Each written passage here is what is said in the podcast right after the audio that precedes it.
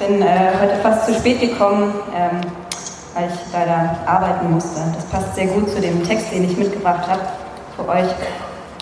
Ich habe nämlich so eine Reihe, die heißt Ich hasse Arbeit.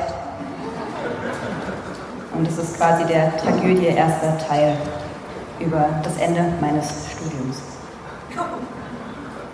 Nach acht Semestern, die ich mich sanft habe durchs Studium treiben lassen, muss ich dann doch mal meine Bachelorarbeit schreiben. Dabei finde ich allerhand Neues über mich heraus. Erstens, ich kann nicht schreiben. Ich schreibe wie die 16-jährige Realschülerin, die ich nie ganz aufgehört habe zu sein. Das einzig kluge Wort, das mir einfällt, ist sukzessiv. Also benutze ich es in jedem zweiten Satz, obwohl ich nicht mehr wirklich weiß, was es bedeutet. Zweitens, die Bachelorarbeit sorgt dafür, dass ich alle möglichen Dinge erledige, die ich monatelang herausgezögert habe. Ich rufe bei der Krankenversicherung an, gehe zum Zahnarzt, lasse mir im Hagesturm erklären, wie man eine Autobatterie wechselt und putze die Heizungslamellen.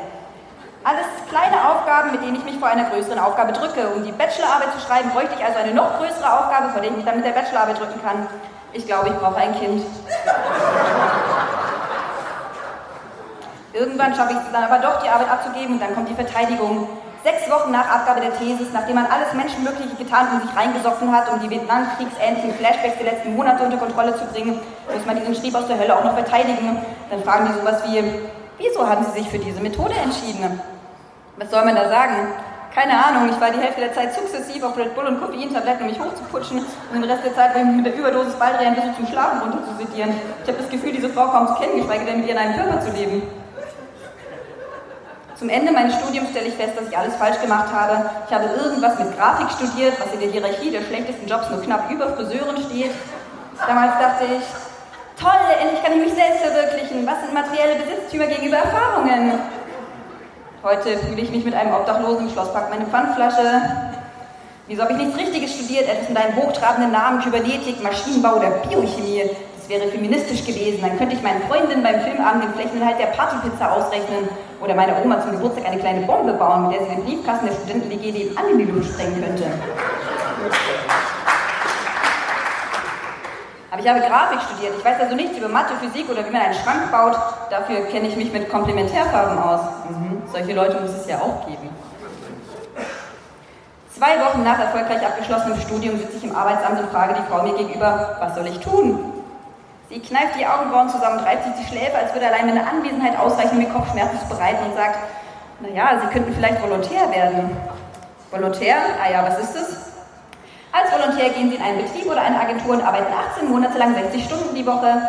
Man erzählt Ihnen, Sie seien noch in der Ausbildung, deshalb bekämen Sie nur 800 Euro im Monat. Sie sind der Chef Ihres Teams und unter Ihnen gibt es noch zwei ahnungslose Praktikanten. Es ist hart. Viele scheitern, einige werden wahnsinnig, manche laufen Amok und zünden den Betrieb an. Aber nach diesen 18 Monaten haben sie neben einer Panikstörung und Burnout auch die besten Chancen, einmal festangestellt zu werden. Yay, als Festangestellte arbeiten sie ihr ganzes Leben lang 45 Stunden die Woche. Man erzählt ihnen, dass es Grafiker wie Sand am Meer gibt und deshalb bekämen sie nur Mindestlohn. Sie sind der Chef ihres Teams und koordinieren einen suizidgefährdeten Volontär und zwei ahnungslose Praktikanten. Es ist hart, sie bekommen einen Rücken wie Quasimodo und minus 8 Dioptrien wegen der Arbeit am Rechner. Aber irgendwann sind sie tot und dann wird man sie endlich in Ruhe lassen.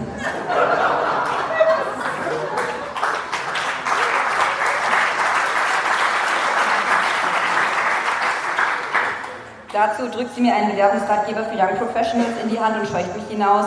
Der Ratgeber hat den fetzigen Titel It is a long way to the top if you wanna be a senior associate key account manager. In diesem Ratgeber steht, dass ein neues Arbeitszeitalter angebrochen ist. Arbeiten heißt nicht mehr rußverschmiert im Bergwerk zu wühlen, also zumindest nicht in dieser Gesellschaft. Nein, arbeiten heißt in einem tollen Team im Büro zu brainstormen. Telefonkonferenzen sind keine lästigen Meetings, bei denen man so klingen muss, als wäre man nicht innerlich komplett tot. Nein, sie sind Gespräche mit ganz vielen Freunden auf einmal. Ich schlage über Arbeit nach und lese, du hast Burnout, mach doch Yoga. Das Buch sagt, man hat nicht einfach nur einen Job, man ist sein Job. Und es geht nicht darum, einen Job zu finden, der einem eine finanzielle Grundlage bietet, sondern darum, einen Job zu finden, der zu einem passt, wie eine Ernährungsweise oder ein Lebenspartner. Deshalb ist Ehrlichkeit auf dem Arbeitsmarkt auch so wichtig.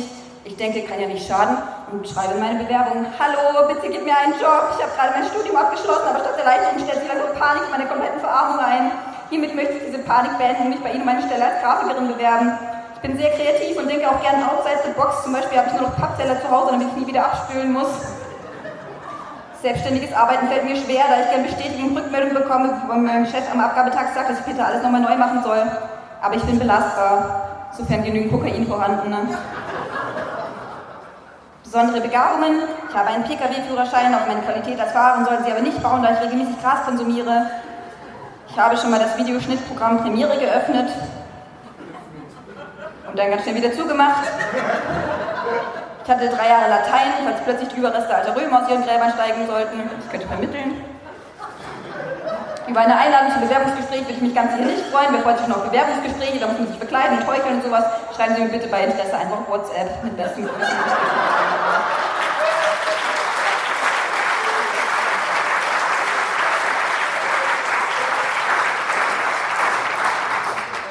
Schnitt, zwei Jahre später.